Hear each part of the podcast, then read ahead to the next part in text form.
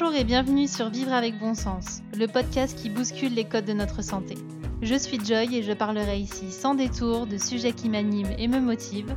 Je partagerai aussi mon micro avec des personnes aussi géniales qu'inspirantes afin de nous faire réfléchir et évoluer.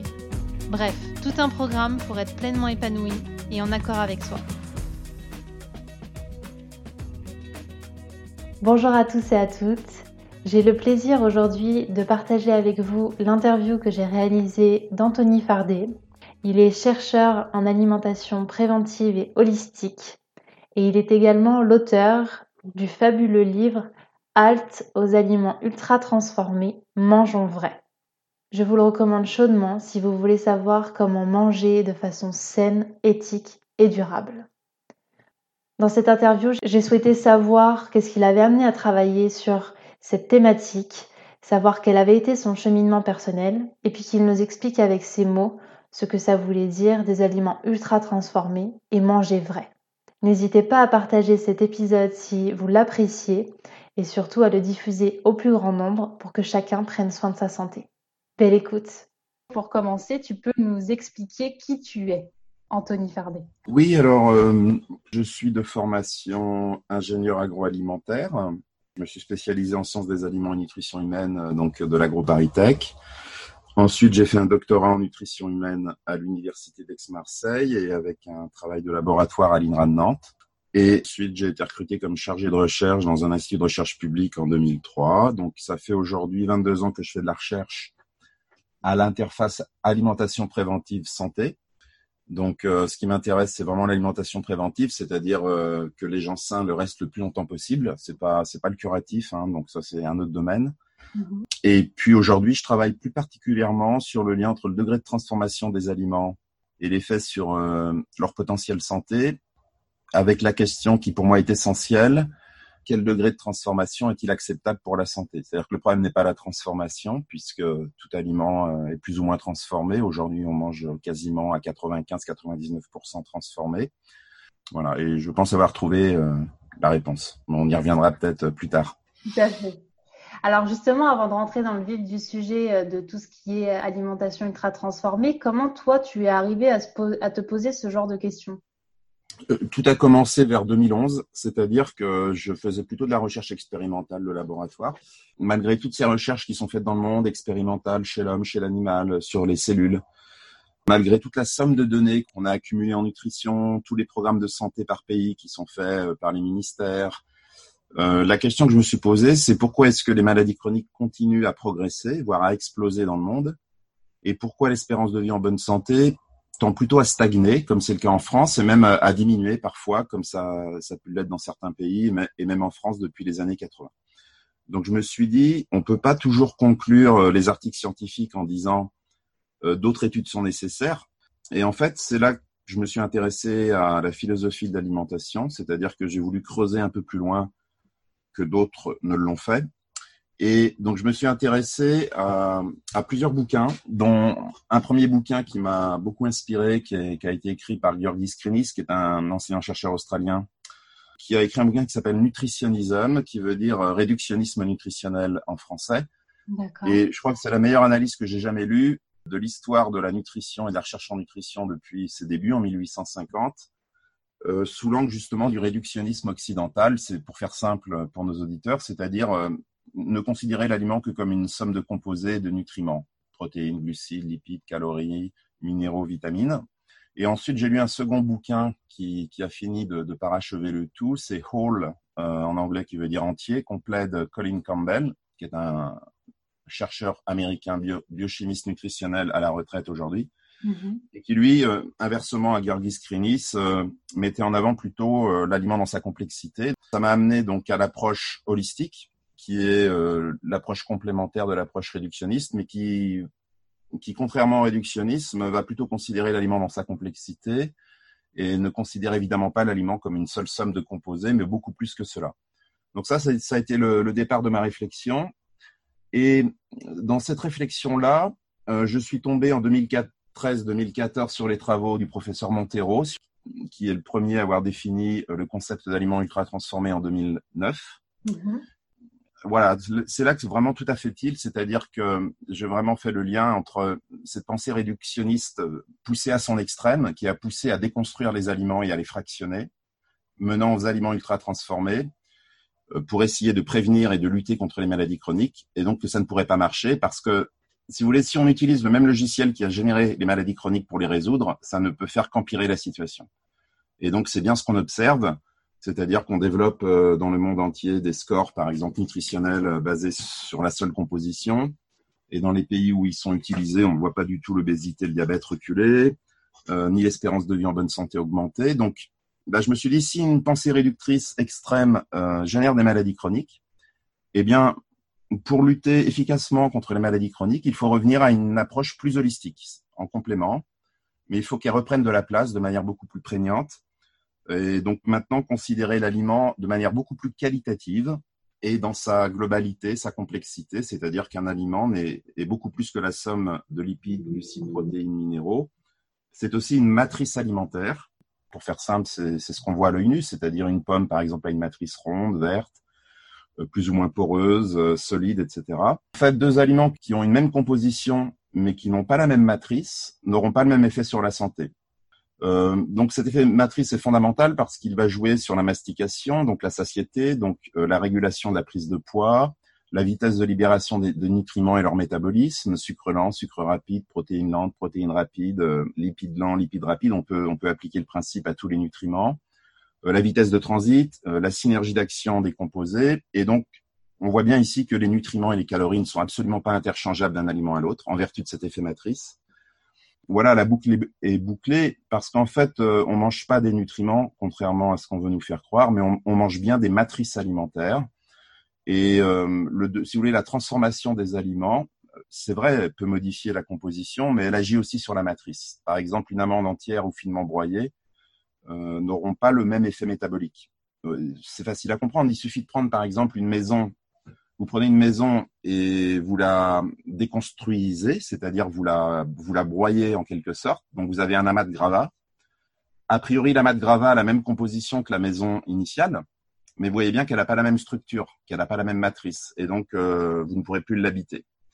On a, on a beaucoup trop longtemps négligé cette matrice, dont le mot-clé est le lien. Pour moi, l'hypothèse, mon hypothèse de recherche, c'est que le lien qui unit les nutriments dans l'aliment, tout ce qui est synergie, interaction, joue un rôle beaucoup plus fondamental sur la santé humaine que les nutriments en eux-mêmes.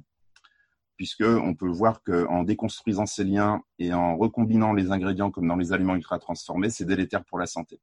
Donc ce lien est essentiel.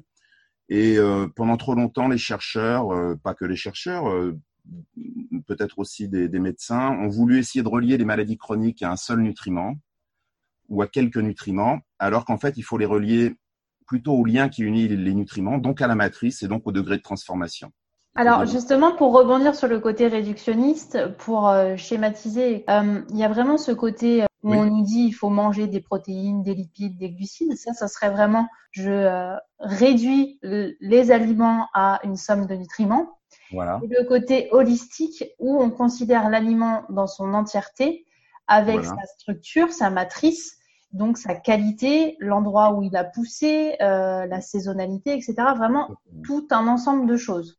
Oui, c'est exactement ça l'approche holistique, c'est vraiment sortir euh, du, tout composition quoi. Pour, enfin surtout pour le grand public, je dis il, faut évidemment continuer à avoir cette approche réductionniste pour euh, dans certaines recherches, en médecine curative pourquoi pas, ou pour des spécialistes évidemment, mais même pour des diététiciens parce qu'on a besoin de connaître les nutriments isolés. Mais, mais si vous voulez pour pour aider la société, le grand public, tant qu'on communiquera par les parties isolées de l'aliment, c'est-à-dire de façon réductionniste, on ne fera qu'ajouter confusion et injonctions contradictoires. C'est ce qu'on observe, on n'a que des injonctions contradictoires. Un jour, tel nutriment est montré du doigt, un autre jour, il est mis en exergue, et on a l'impression que c'est un processus sans fin qui, peut mener à une forme d'orthorexie euh, que, j'ai appelé la maladie de, ce réductionnisme extrême. Effectivement, euh, il faut avoir plutôt une approche qualitative et holistique qui est la bonne interface avec la société. Parce que le, consommateur, il pense d'abord global et qualitatif avant de penser euh, réductionniste. Et alors justement, euh, toi, dans tes études, tu as dû être confronté à cette approche réductionniste où on t'a demandé de fonctionner avec les nutriments. Oui, j'ai été élevé, euh, que ce soit en prépa, en école d'ingénieur ou en tant que chercheur à mes débuts. Et même dans ta vie perso, je suppose, tu as été confronté à, cette vague d'aliments ultra transformés et du coup de réductionnisme à l'extrême. Oui, parce que c'est la culture occidentale en fait. Hein. donc c'est alors un qui a beaucoup euh, systématisé la pensée réductionniste. Il n'est pas le seul, hein, mais c'est surtout lui qui l'a beaucoup systématisé. Euh, c'est René Descartes. On parle de cartésianisme, mm-hmm. qui disait que pour comprendre la réalité, il faut la déconstruire en ses parties constitutives et étudier les, les parties constitutives. Alors, c'est une méthode scientifique qui aujourd'hui est validée, qui a apporté beaucoup de choses. Hein. donc, la découverte des vitamines, rappelons-le, a permis quand même de sauver beaucoup de vies. Donc, cette approche est nécessaire. L'erreur est plutôt quand on veut revenir en arrière et qu'on veut euh, réexpliquer l'ensemble, on a tendance à faire euh, l'ensemble est égal à la somme des parties. Mmh. Parce qu'on a oublié les liens qui ont été cassés lors de la déconstruction de la réalité. Et donc, cette pensée-là, en fait, réductionniste, est très occidentale et elle imprègne euh, toute la société dans d'autres domaines, euh, la médecine conventionnelle, l'agriculture conventionnelle, l'élevage intensif, l'économie, l'éducation, la psychologie, etc. Et donc, tous les gens qui font de la nutrition, parce qu'ils peuvent venir d'horizons variés, que ce soit diététiciens, médecins, chercheurs, enseignants, eh bien, sont baignés dans, dans ce paradigme réductionniste où on apprend beaucoup on apprend surtout les nutriments séparément, les glucides, les lipides, les calories, etc., les effets de ces nutriments sur la santé. Et on, en oublie une approche plus, qualitative et holistique, hein, qui, est pourtant euh, très nécessaire, surtout si on veut communiquer auprès du plus grand nombre et du grand public. Et le deuxième risque, c'est qu'à force de déconstruire la réalité en ses parties constitutives, on finit par s'en éloigner et à un moment on s'en coupe. Et donc, euh, en se coupant de la réalité, ben, on se coupe du bon sens, tout simplement. Et donc l'approche holistique est une approche de bon sens qui revient vers le réel et euh, qui essaye de, de, prendre en considération tout, pas seulement les parties du système, mais aussi le lien qui unit toutes ces parties. Voilà. Et donc. Euh... Alors, ce que tu veux dire, c'est que justement, quand on veut revenir en arrière, si on met pas de lien et de sens, ça n'a aucun intérêt. Alors, c'est très rentable comme démarche. Par exemple, on en vient à, on en est venu à résumer euh, le potentiel santé d'un aliment à quelques nutriments. Euh, par exemple, euh, bah, les gens associent les produits laitiers au calcium. Donc, on réduit l'aliment à un nutriment. Mhm. Euh, on peut réduire les agrumes à la vitamine C, on peut réduire la viande aux protéines ou les céréales complètes aux fibres. Donc, on sait bien que l'aliment, c'est beaucoup plus que ça. Et ce qui le rend protecteur, c'est l'ensemble, c'est l'effet matrice, dont on, qui peut jouer sur la mastication et la satiété. C'est la synergie d'action des composés et euh, c'est pas parce qu'un nutriment, euh, on a montré de manière isolée qu'il avait un effet euh, santé que, en le remettant en grande quantité dans un aliment, ça va marcher. Parce qu'en fait, il exerce son potentiel santé en synergie avec les autres composés de l'aliment. Mm-hmm. Et en outre, euh, non seulement l'aliment est une structure complexe, mais il y a aussi les autres aliments qu'on consomme avec. Donc, on peut toujours être plus global et plus holistique. Euh, on peut raisonner au niveau du régime ou, comme tu le mentionnais tout à l'heure, D'où vient l'aliment? Est-ce qu'il est bio, local, de saison? Quel est son degré de transformation? Dans quel système alimentaire il s'inscrit? Quelle est notre euh, activité physique? Quelle est notre façon de vivre? Donc, l'holisme n'a pas de limite, de même que euh, le réductionnisme n'a pas de limite. C'est-à-dire que le réductionnisme, on va de plus en plus dans l'infiniment petit, on pourrait dire, et l'holisme, on va de plus en plus dans l'infiniment grand. Bien sûr. Euh, mais voilà, mais de même que pour le réductionnisme, n'être que holistique n'est pas bon non plus, parce qu'il y a un moment, pour bien comprendre aussi comment les choses fonctionnent, on, on doit être amené aussi à déconstruire euh, les systèmes et à étudier aussi de temps en temps les, parties isolées. Mais il faut le faire dans un cadre global et holistique, c'est-à-dire euh, il ne faut pas le faire de manière déconnectée de la réalité comme on tend à le faire aujourd'hui, où on finit par tourner en rond et amener des, recherches qui n'ont plus vraiment de sens pour la société en fait au final. Toi, euh, aujourd'hui, tu dois le voir dans les supermarchés, on retrouve quand même des aliments ultra transformés quasiment dans tous les rayons qui sont le fruit d'une pensée euh, réductionniste pure. Ouais. Comment on fait la bascule entre ces deux mondes? C'est une bonne question. Euh, effectivement, donc on a calculé euh, sur plus de 24 000 aliments étiquetés emballés que 71% des aliments étaient ultra transformés dans les, dans les étiquetés emballés représentatifs de l'assortiment grande et moyenne surface et qu'au-delà de 5 ingrédients, on avait plus de 75% de chances euh, d'avoir un aliment ultra transformé. Donc c'est la startup SIGA euh, dont je suis président du comité scientifique qui a fait ces calculs donc sur un échantillon très représentatif euh, des produits étiquetés emballés en France. alors comment faire la bascule? Ben en fait l'idéal ce serait de passer d'aliments ultra transformés à non ultra transformés. C'est-à-dire de remplacer les marqueurs d'ultra-transformation dans les aliments par des ingrédients beaucoup plus simples, beaucoup plus vrais. Par exemple, là où on a des maltodextrines, des sucres invertis, des sirops de glucose fructose, on peut très bien remettre des sucres euh, complets ou, des, ou du miel ou des sucres moins transformés. Euh, là où on a des huiles hydrogénées, on peut remettre des huiles moins raffinées. Euh, qui ne sont pas hydrogénés. Euh, là où on a des protéines hydrolysées ou des isolats de protéines, euh, de soja ou de pois, bah, on met du, du pois et du soja entier. Donc c'est peut-être l'occasion d'expliquer ce que c'est que les marqueurs d'ultra-transformation, c'est-à-dire que les aliments ultra-transformés, en fait, sont, sont le, le symbole, de, de on l'a dit, de la pensée réductionniste, mais aussi de cette dernière transition nutritionnelle, c'est-à-dire le passage des vrais aux faux aliments, des, des real aux fake foods, ou aliments artificialisés. Donc, l'aliment ultra-transformé symbolise cette arrivée massive dans les années 80 de, ces faux aliments. Alors, la, question, c'est qu'est-ce qui a été artificialisé? Eh bien, c'est justement la matrice avant tout qui a été artificialisée par des ingrédients et des additifs que l'on qualifie de cosmétiques, parce qu'ils sont là pour euh, modifier les propriétés sensorielles de l'aliment, qui sont nombre de quatre arôme, goût, couleur et texture. Et donc, en exacerbant, en masquant, en modifiant, en imitant ces propriétés par des exhausteurs de goût, des arômes des texturants et des colorants, eh bien, on crée des faux aliments qui, peuvent presque devenir addictifs, entre guillemets, parce qu'on a envie d'y revenir. Parce qu'on a exacerbé la couleur, on a exacerbé le goût, on a créé des textures euh, pas trop exigeantes, par exemple pour les enfants, des textures friables, molles, qui demandent peu de mastication.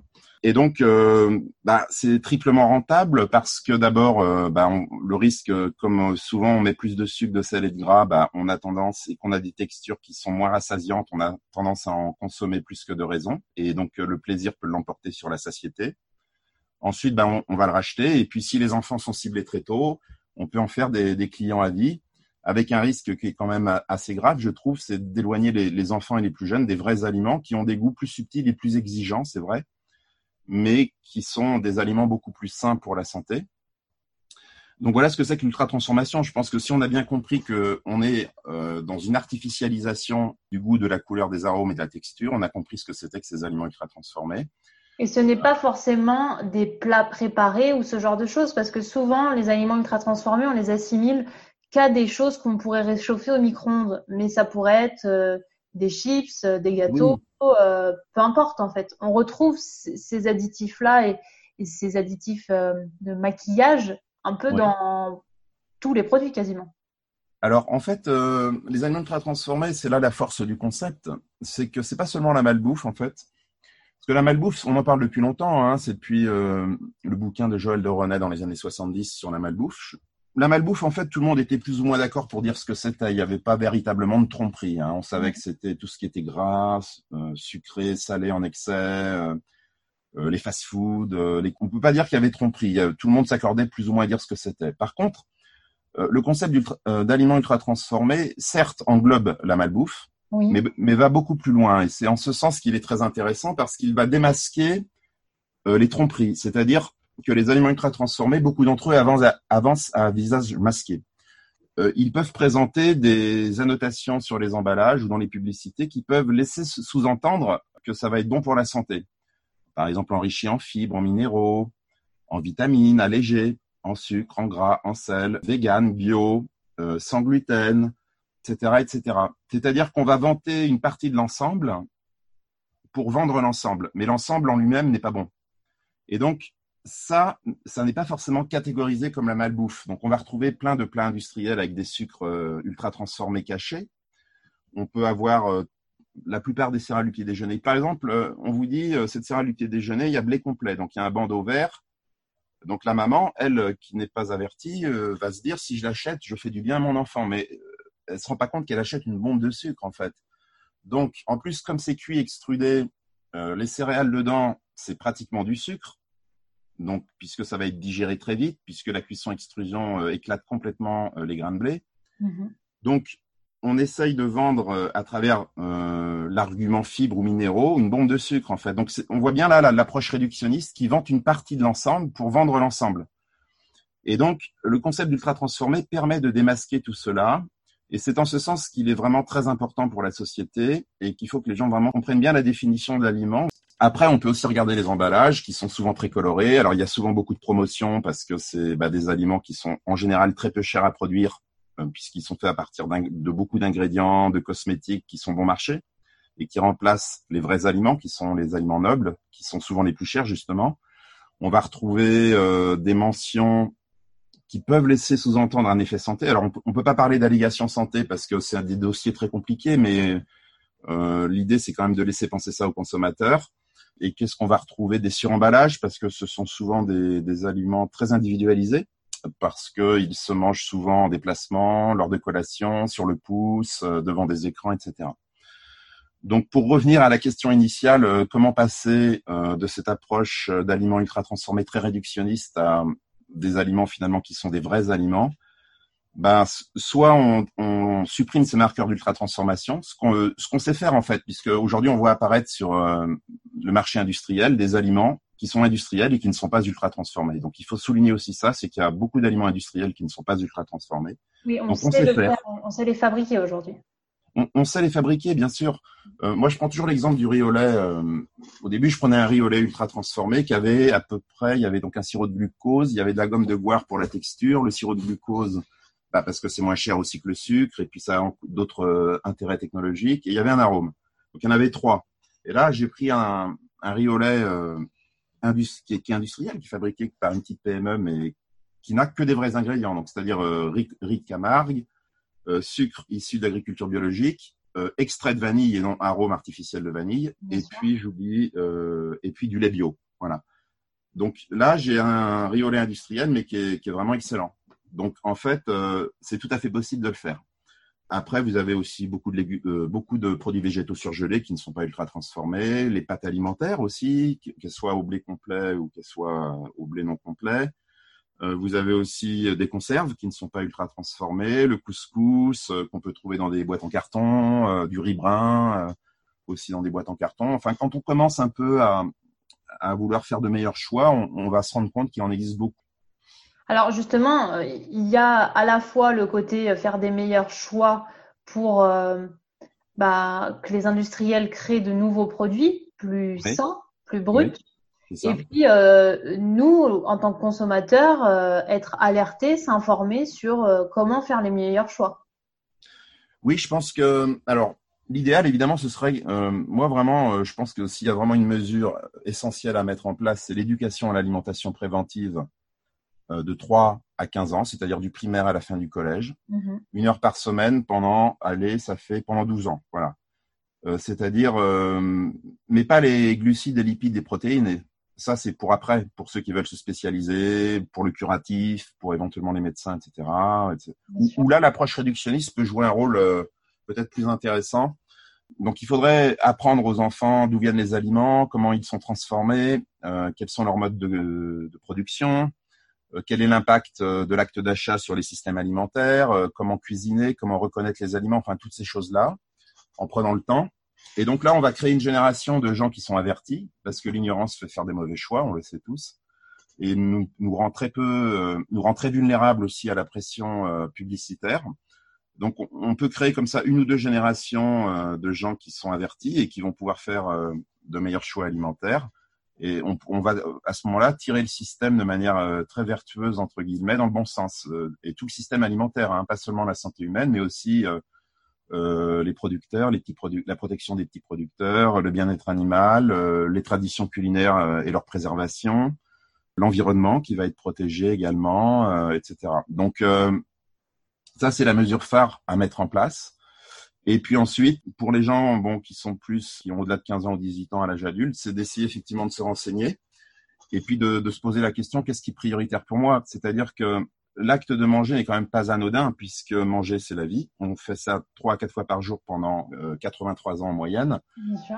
Euh, donc, donc manger, c'est un acte qui a énormément de valeur parce que on impacte non seulement notre santé, mais les systèmes alimentaires, la vie des, la vie des agriculteurs, la vie de petits paysans à l'autre bout du monde. Donc c'est ça a une valeur tellement importante que c'est totalement aberrant de voir qu'aujourd'hui ce n'est que 13 à qu'environ 12 12 14 du budget alimentaire alors qu'on était plutôt à 35% après-guerre. Donc on a une valeur de l'alimentation qui est fausse. L'alimentation vaut beaucoup plus que cela. puisque ça protège la vie, l'environnement, etc. Donc il faudrait évidemment euh, que la part alimentaire augmente au détriment d'autres choses. Donc je pense que c'est important de se poser aussi euh, quelle est notre hiérarchie des valeurs. Euh, Est-ce que euh, on veut que l'alimentation soit une valeur très importante dans notre vie de tous les jours? Et si c'est le cas, on sera peut-être prêt à mettre un peu plus. Et puis pour ceux qui n'ont vraiment pas les moyens et qui sont qui peuvent être pauvres, hein, c'est pas péjoratif dans, dans ma bouche, mais euh, c'est une réalité. Là, c'est, je pense, l'État peut prendre le relais et, et faire et mettre en place des mesures pour que une alimentation saine et de qualité soit accessible à tous, quel que soit son niveau d'éducation et de revenus. Parce que si vous voulez, c'est pas, euh, il y a quelque chose qui tombe par rond. Les aliments ultra transformés, qui sont non seulement peu vertueux pour la santé, mais aussi pour la planète, euh, sont finalement moins chers si on prend de manière très globale hein, sur plusieurs milliers d'aliments. Euh, statistiquement, c'est quand même moins cher que les vrais aliments. Mmh. Donc normalement, c'est l'inverse. Les vrais aliments euh, devraient être même moins chers que les ultra transformés, qui devraient être l'exception. Par exemple, aux États-Unis, ils ont calculé, donc il y a une, une, étude scientifique qui est parue il y a maintenant un an, un an et demi, euh, sur plusieurs milliers d'aliments. Eh bien, euh, les aliments ultra transformés aux États-Unis sont 63 à 65% moins chers euh, que les aliments peu ou pas transformés. Donc c'est énorme. Et effectivement, aux États-Unis, on a des déserts alimentaires où pendant 100 km, on, ne va pas trouver de, de, vrais aliments. On n'aura que que de l'approvisionnement en aliments ultra transformés euh, avec les fast-foods euh, ou même des petites supérettes qui vendent que de l'ultra transformé. Donc euh, voilà, voilà moi comment je vois les choses pour essayer d'enrayer et puis de de tirer, de retirer les systèmes alimentaires et vers des choses beaucoup plus vertueuses pour l'environnement, les animaux et la santé humaine. Et alors, je pense que tout ça vient aussi pour toi d'un cheminement personnel. Quand tu as commencé tes études dans le domaine de l'agroalimentaire, tu n'avais pas forcément cette sensibilité sur le côté holistique. En fait, euh, disons qu'il était, il était présent mais latent. C'est-à-dire que j'ai toujours été, j'ai toujours aimé la nature hein, depuis tout petit. J'ai fait, beaucoup de photographies dans la nature, donc j'ai toujours aimé la nature et les animaux, ça c'est clair. D'accord. Et puis ensuite, euh, bah, je suis rentré dans le système. Le système m'a tiré à lui. Et le système étant plutôt réductionniste, euh, j'ai été tiré vers vers le réductionnisme malgré moi. Et donc, il fallait bien aussi trouver du travail et avancer. Donc, euh, je suis rentré dans le système par la porte réductionniste, effectivement. Mais je sentais bien qu'au fond de moi, j'étais pas fondamentalement heureux. C'est-à-dire que moi, mon approche, euh, je me sens beaucoup plus holistique par essence. C'est-à-dire que j'aime bien les approches globales.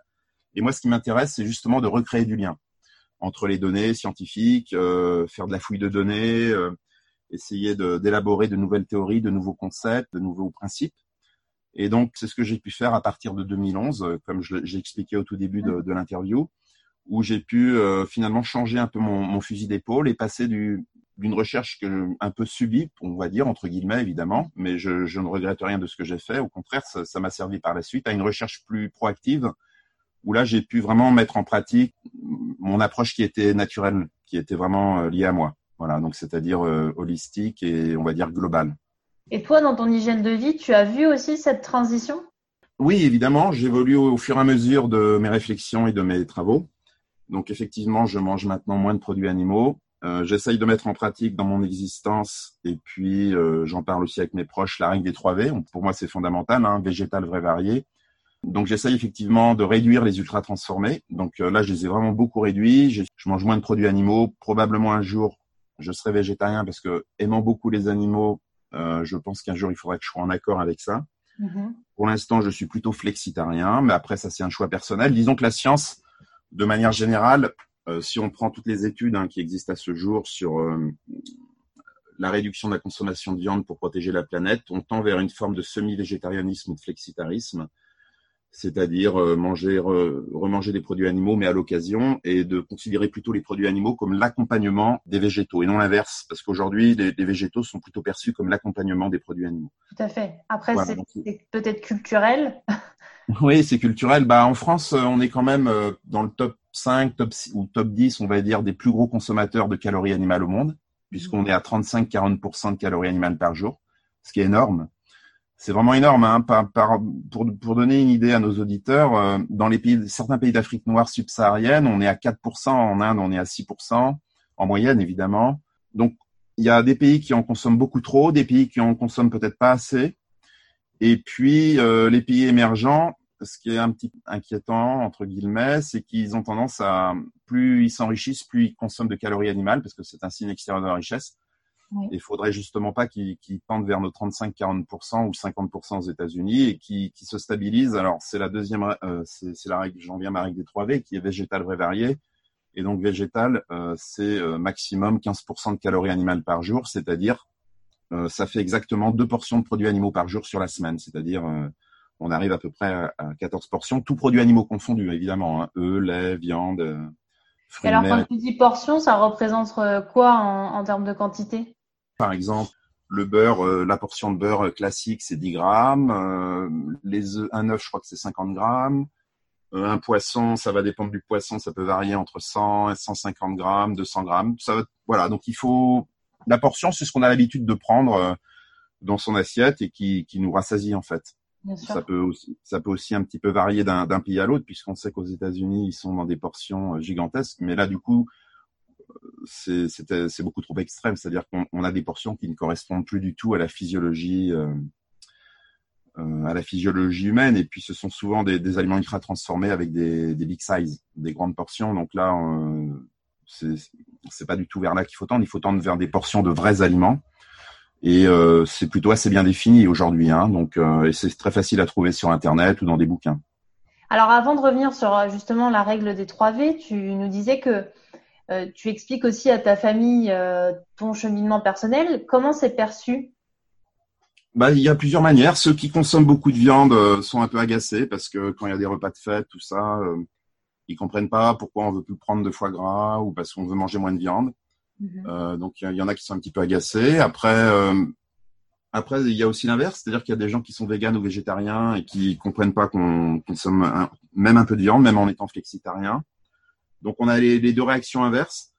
Voilà, je pense que moi, je, crois beaucoup à la voie du milieu, c'est-à-dire, euh, entre guillemets, évidemment, euh, qui, est ce semi-végétarianisme flexitarisme, qui est de dire finalement, euh, si on consomme des produits animaux, d'abord de qualité, et dont on est sûr de la provenance, c'est-à-dire d'animaux qui ont été élevés dans des conditions euh, optimum de, leur respect, et finalement de, on pourrait dire, j'ai toujours en, en, tête la phrase d'un chercheur allemand qui était aussi philosophe, philosophe et chercheur en nutrition, qui disait euh, après tout, nous prenons la vie euh, des animaux euh, pour prolonger la nôtre. Donc la moindre des choses, c'est de les respecter jusqu'à leur mort. Donc j'aime beaucoup cette phrase parce que c'est un peu l'esprit dans lequel certaines populations ancestrales consommaient des animaux. Par exemple, les Indiens, ils ne tuaient que quelques bisons et ils mmh. exploitaient tout dans l'animal et ils remerciaient l'animal. Il y avait une reconnaissance vis-à-vis de l'animal tué et une certaine forme de respect. Alors après, certains vous diront que le respect, c'est pas du tout les tuer. Alors ça, je respecte aussi tout à fait voilà, donc euh, moi c'est vraiment euh, c'est plutôt vers cette vision, euh, je pense qu'il faut aller, le respect de l'animal, et puis aller vers des produits animaux de, de, bien meilleure qualité, et et puis pour le même prix, on en consomme moins et de meilleure qualité, voilà. Donc je pense que c'est ça qui est vraiment intéressant pour le pour le futur. Je rebondis sur la règle des 3 V qui s'adapte totalement dans le cas des protéines animales. Donc il y a le premier V qui est pour vrai, ensuite on a varié et végétal en fait, on, s'est rendu compte euh, que l'alimentation, les régimes alimentaires euh, avaient tendance à obéir à trois dimensions différentes. Donc la, première dimension, c'est le, ratio calories animales sur végétal. Le deuxième, euh, la deuxième dimension pour vrai, par opposition aux faux aliments ultra transformés, c'est le degré de transformation de l'aliment. Et la troisième dimension, c'est varié. Alors la première règle, c'est on s'aperçoit que les régimes qui protègent à la fois la santé humaine et la planète dans son ensemble et les systèmes alimentaires tendent vers à peu près 15% de calories animales par jour. Si on prend ensuite la règle du vrai et qu'on prend toutes les études sur obésité et euh, surpoids et produits ultra transformés, là aussi pareil, on converge vers 14-15% euh, maximum euh, d'aliments ultra transformés par jour. Ça fait une à deux portions par jour. Alors il faudra d'autres études sans doute pour confirmer ce seuil qui est peut-être en deçà, je pense qu'il est même en deçà, mais pour l'instant, on est plutôt autour de 14-15%. Et puis, plus on va manger varié, plus on va apporter de composés protecteurs différents qui vont agir en synergie, notamment les antioxydants. Il est important de, varier la source des antioxydants parce qu'ils ont tous des actions différentes dans l'organisme. Et là, on revient un petit peu à, ce que je disais au début, justement, euh, privilégier la saisonnalité qui nous apporte bah, une variété d'aliments. C'est ça. C'est pour ça qu'après varié, j'ai rajouté, si possible, biolocal et de saison Mhm. Donc ce qu'on appelle le B, le BLS. donc les trois V, si possible biolocal et de saison. Et ce qui est très intéressant, c'est que cette règle, d'abord, elle est holistique et scientifique. C'est-à-dire, elle est holistique dans le sens où c'est une cible très globale et très qualitative, mais qui englobe tout le reste. C'est-à-dire que en tendant vers ce type de régime, eh bien, on va, on va tirer tout le système alimentaire avec nous. Vous voyez bien qu'on ne parle pas de nutriments, je ne parle pas de glucides, de lipides, parce que ça, ça, ne sert à rien pour le grand public et pour prévenir les maladies chroniques et pour améliorer les systèmes alimentaires. Ça n'est pas d'utilité dans ce domaine. Mhm. Et donc, c'est holistique parce que ça protège les trois dimensions de la vie sur Terre, c'est-à-dire l'environnement, euh, la, biodiversité, le bien-être animal et la santé humaine. Donc c'est un peu, moi j'aime bien prendre l'image des poupées russes, c'est-à-dire que en fait, euh, quand vous ciblez la plus grande des poupées russes ou vous prenez avec vous la, grande poupée russe, vous embarquez tout le reste avec vous, toutes les, toutes les plus petites parce qu'elles sont contenues dedans. Par contre, si votre recommandation, vous la faites sur une toute petite poupée russe, vous n'allez pas embarquer les autres. Par exemple, si vous faites des recommandations où vous ne raisonnez qu'en partie isolée, en glucides, lipides, ou moins sucré, par exemple, bah, moins sucré n'embarque pas forcément le bien-être animal et les petits producteurs ou le respect des traditions culinaires. Donc, plus la cible est globale et holistique, plus l'impact sociétal et planétaire sera durable à long terme. Et ça, c'est très important de, de, bien comprendre cela, je pense. Et enfin, il y a un autre point qui est très intéressant avec ces règles, c'est que d'abord, pour l'instant, on n'a pas réussi à en trouver une quatrième. Alors on pourrait peut-être rajouter, euh, c'est un peu une, blague, vélo pour ceux qui veulent faire du sport. Mais euh, pour l'instant, euh, on, peut faire l'exercice, je pense c'est intéressant. C'est-à-dire que si on supprime une, une, seule des trois règles, ça ne marche plus ni pour la santé ni pour la planète. Je vais vous prendre un exemple.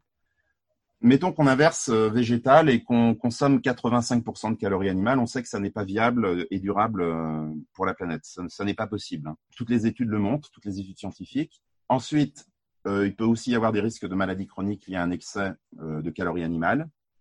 Ensuite, si on, respecte le végétal et le varié, mais qu'on ne respecte pas le vrai, c'est-à-dire qu'on consomme beaucoup ultra transformés. Ça peut être le cas de végétariens ou de véganes mm-hmm. qui consomment euh, des produits végétaux mais ultra transformés. Eh bien, on sait qu'il y a une étude notamment prospective qui a montré de manière assez claire que ceux qui consommaient des produits végétaux très ultra transformés en grande quantité avaient les mêmes risques de maladies coronariennes que les gros consommateurs de calories animales.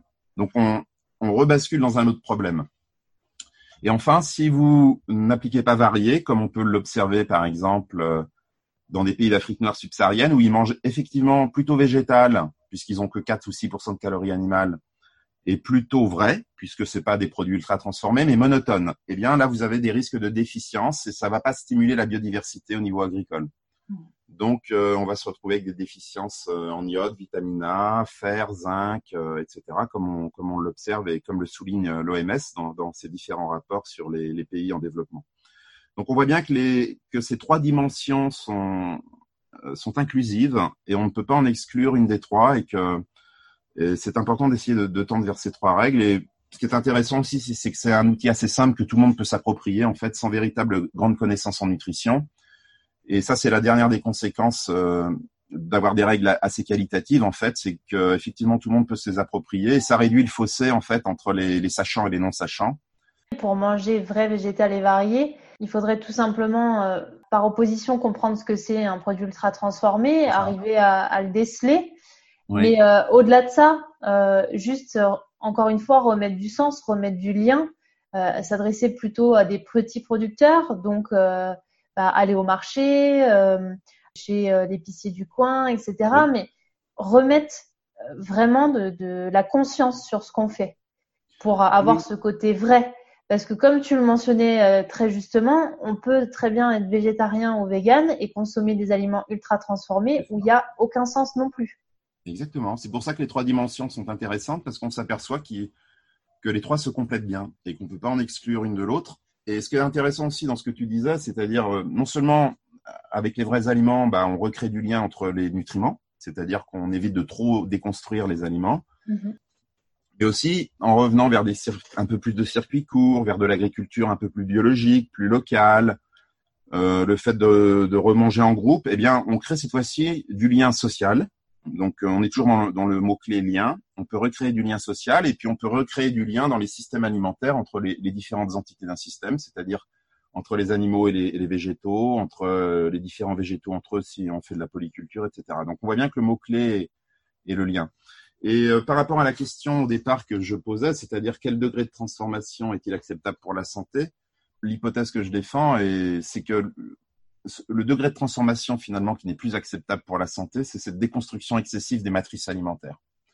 C'est-à-dire que pourquoi? Bah Parce qu'on s'aperçoit que les gens qui, qui consomment le plus euh, ces aliments déconstruits, fractionnés, recombinés raffinés sont les plus à risque de maladies chroniques. Donc je pense que le lien, il est là. Euh, après, on peut toujours s'interroger sur l'influence des traitements thermiques, mécaniques, ou, etc. Mais là, on a suffisamment d'éléments pour dire que de, déconstruire les matrices alimentaires, les artificialiser ensuite, c'est la transformation qu'il ne, ne faudrait pas faire, ou du moins qu'il faudrait limiter euh, euh, au quotidien. Et comme tu le dis très justement dans ton livre, euh, aujourd'hui, on est capable de vivre longtemps, mais pas longtemps et en bonne santé. Oui, c'est vrai, on n'en a pas parlé. beaucoup on peut donner les chiffres. Hein, euh, donc les chiffres de 2019-2018, je crois, n'existent pas encore parce que les calculs euh, demandent du temps. Mais l'espérance de vie en bonne santé pour le Français moyen, euh, moyen dans le sens moyenne homme-femme, était de 63,5 ans. Et l'espérance de vie théorique, c'est-à-dire quand vous naissez, vous pouvez vivre tant de temps, c'est aux alentours de 83 ans. Donc on voyait qu'en 2015, le Français moyen, adulte et pardon, femme et homme confondus, vivait 20 ans en mauvaise santé, c'est-à-dire atteint d'une maladie chronique, c'est-à-dire qui demande une prise en charge sur le long terme. Et donc, euh, on, peut, on peut simplifier encore plus en disant que, en gros, bah, on, est en bonne santé jusqu'à la retraite et de la retraite euh, à notre mort, euh, notre mort théorique, hein, c'est-à-dire mmh. l'espérance de vie théorique, on est atteint d'une maladie chronique. Donc, c'est un coût énorme, sachant que en tendant notamment, en essayant de tendre vers les 3V, en, en redonnant euh, une, place de valeur à notre alimentation, on pourrait gagner de nombreuses années d'espérance de vie en bonne santé et dépasser largement les 70 ans en bonne santé. Donc, euh, on voit qu'on a des leviers d'action qui sont assez simples, qu'on peut actionner vraiment euh, tous les jours au quotidien, puisqu'on mange trois à quatre fois par jour. Et donc, c'est vraiment, on va dire que le pouvoir est entre nos mains et le manger, c'est en quelque sorte voter. Donc, euh, si, par exemple, on peut pas dire qu'on est choqué par la souffrance animale si on continue à acheter des calories animales bon marché dans des aliments ultra transformés dont on sait forcément que ça vient d'animaux élevés en, en, intensif dans des conditions déplorables. Quoi. Totalement. Comme tu dis, euh, c'est voter, c'est vraiment euh, la façon dont on va s'honorer. Qu'est-ce qu'on a envie d'ingérer pour, pour être en bonne santé ou pas, quoi? Oui, voilà, c'est-à-dire qu'il y a aussi le plaisir associé en, mangeant mieux. Euh, alors c'est parfois ce que je dis euh, aux plus jeunes, parce que c'est vrai que les plus jeunes, euh, si vous mettez en avant l'argument santé en disant mais il faut faut pas manger ça parce que c'est pas bon pour votre santé, ça marchera pas. Parce qu'en fait, pour deux raisons. D'abord, ce sont des aliments très attractifs, et puis si, et puis quand on est jeune, on pense qu'on a la vie devant soi et on ne croit pas trop qu'on va avoir une maladie chronique qui se déclenchera plus tard. Par contre, l'argument certes, on, est libre d'acheter mauvais pour notre santé. Finalement, on, a cette liberté. Euh, on est, on est libre à ce niveau-là.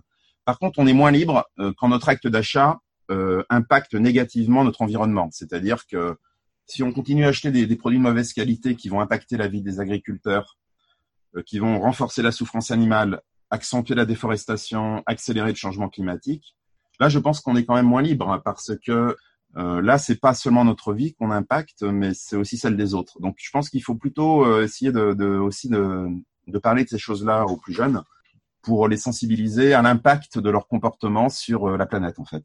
Oui, parce que si on remet pas du sens avec euh, cette chaîne un petit peu alimentaire, bah en fait, il n'y a pas du tout de conscience. Pour un enfant, je sais pas, un, morceau de viande, c'est un morceau de viande. Il n'y a pas du tout cette voilà. qui se fait. Exactement. C'est on, on, revient toujours au lien, c'est-à-dire euh, essayer de d'enseigner euh, le lien. Voilà. C'est-à-dire quand je fais ça, ça impacte quoi? Quel est le lien avec autre chose? Euh, Que le voilà qu'on est dans un monde complexe, globalisé, et que chaque chaque acte d'achat peut avoir une conséquence à l'autre bout de la planète, quoi. Et je pense que c'est ça. Comme tu le dis très justement dans, dans tes conférences, expliquer bah, comment poussent les choses qu'aujourd'hui, il n'existe pas de champ de Coca-Cola, mais qu'il existe euh, des champs de blé. Oui, voilà. Donc c'est ça. Il n'y a pas de, d'élevage de lait qui, qui donne euh, du soda. Il n'y a pas de d'élevage de barres chocolatées. Alors euh, ça peut faire sourire, mais l'idée c'est de dire voilà, les aliments ultra transformés étant souvent des, des, matrices totalement artificialisées, totalement nouvelles, elles proviennent, ce sont des matrices qui ne proviennent plus de la nature et donc il faut éviter de, de, consommer en excès ou trop régulièrement ce type de matrice en effet. Et donc euh, il faut il faut se reconnecter, je pense, à, au vrai, donc à, la nature. Alors ça ne veut pas dire revenir à l'âge de 3000, 12 000 ans en arrière aux chasseurs-cueilleurs, hein, c'est pas du tout ça l'idée. L'idée c'est de voilà, c'est de, de se reconnecter au réel, au bon sens, à la nature et euh, éviter de, de, déconstruire à l'extrême nos aliments. On peut les transformer pour les rendre plus goûteux, comme les fermentations, plus agréables, ce qu'on fait depuis d'ailleurs euh, 2000, 3000, 4000 ans. Hein. On a euh, toutes les transformations qui, existent depuis à peu près 10 000 ans, 12 000 ans, ont été là aussi pour euh, mieux conserver les aliments, pour leur donner des, nouvelles saveurs, hein, donc le sucrage, le salage, le fumage, la fermentation, etc. Totalement. Et est-ce qu'à l'inverse, il existe des études qui, euh, qui montrent que si on opte pour une alimentation euh, végétale vraie, variée, euh, alors qu'on est atteint de maladies euh, chroniques, est-ce qu'on inverse la tendance? Alors c'est une bonne question.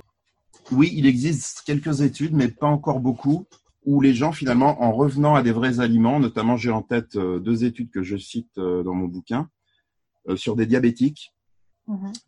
en, revenant à des vrais aliments, ont vu le, la dose d'insuline diminuer de 80% en termes d'utilisation. Et certains même euh, la supprimer totalement. Donc, il y a quelques études comme ça qui, qui, montrent que de revenir à des vrais aliments est plutôt positif pour la santé. Après, euh, faut pas oublier non plus de dire que la, la règle, cette règle est élaborée sur la base euh, euh d'une expertise collective et d'articles scientifiques très nombreux qui montrent tous effectivement que les produits végétaux sont protecteurs pour la santé, qui montrent tous que les ultra transformés, euh, lorsqu'ils sont consommés en excès ou régulièrement, sont délétères pour la santé, et qui montrent toutes que euh, pardon, manger varié apporte une, une synergie d'action des composés qui est euh, beaucoup plus protectrice euh, pour la santé. Déjà, le, le corpus d'études qui sous-tend végétal vrai varié est déjà immense en fait. Si vous prenez tous les régimes vous, qui sont vendus dans le commerce, on voit bien que c'est réductionniste, c'est-à-dire qu'on met en avant des super aliments, il y a le régime hyperprotéiné de Ducamp. Et là, on met en avant les protéines. Vous avez euh, des régimes moins gras salés sucrés où on met en évidence donc les allégés, acheter des produits allégés où on met en, on met toujours en avant une partie de l'ensemble. Mais en revenant vers euh, plutôt un régime 3V, euh, là, on met pas en avant une partie de l'ensemble, mais on met en avant l'ensemble. Il faut d'abord regarder la grande porte des aliments. Et la grande porte, c'est d'abord euh, comment il est transformé, parce que la transformation, euh, elle impacte euh, d'abord la matrice de l'aliment. Mmh, elle impacte aussi la composition, évidemment. Donc, il faut commencer par rentrer par la transfo, le premier filtre. Donc, là, c'est quoi le premier filtre? C'est d'abord faux vrais aliments. Déjà, si déjà ce premier filtre est énorme en termes d'environnement, de, planète, de, de santé c'est déjà un premier fil qui est déjà, on pourrait presque s'arrêter là. C'est-à-dire, si déjà toute la population mondiale se remet à, à, revenir vers les vrais aliments, ça sera un impact extrêmement euh, positif sur euh, l'ensemble de la planète. Et puis ensuite, euh, une fois qu'on a passé ce premier filtre, éventuellement, on peut là commencer à regarder la composition, pourquoi pas. Par exemple, dans les aliments qui sont non ultra transformés, on peut ajouter des fois du sucre, de l'huile, du sel dans les préparations à la maison, tout ça. Bah là, Là, effectivement, on peut dire aux gens de faire attention à pas non plus mettre trop de sel, de sucre et de gras, parce qu'on sait quand même que si on consomme trop de sucre et de sel et de gras, euh, ça peut avoir des effets délétères sur, sur certains, certaines dérégulations métaboliques qui sont bien documentées scientifiquement, mais plutôt en seconde intention. Mais par contre, le, le risque de, et enfin, c'est même pas le risque, c'est qu'on en est sûr, c'est que si on rentre d'abord par la composition, eh ben, on va se retrouver avec des, des aliments qui ont une composition en apparence équilibrée, mais qui sont ultra transformés. Voilà. Donc, euh, il faut pas aller dans ce sens-là. Il faut toujours aller du global vers le spécifique. Et aller du global vers, vers le spécifique, c'est d'aller du degré de transformation et de l'effet matrice vers la composition, et non pas dans le sens inverse. Eh ben, merci beaucoup, Anthony. Merci, merci de ta confiance. Donc, on retrouve dans tous les cas toutes ces informations dans ton livre qui s'appelle Halte aux aliments ultra transformés, mangeons vrai. Oui, et les principes qui sont dedans sont, restent les mêmes aujourd'hui. Il n'y a aucun, aucun, aucun problème là-dessus. Merci beaucoup, beaucoup. Merci. Merci.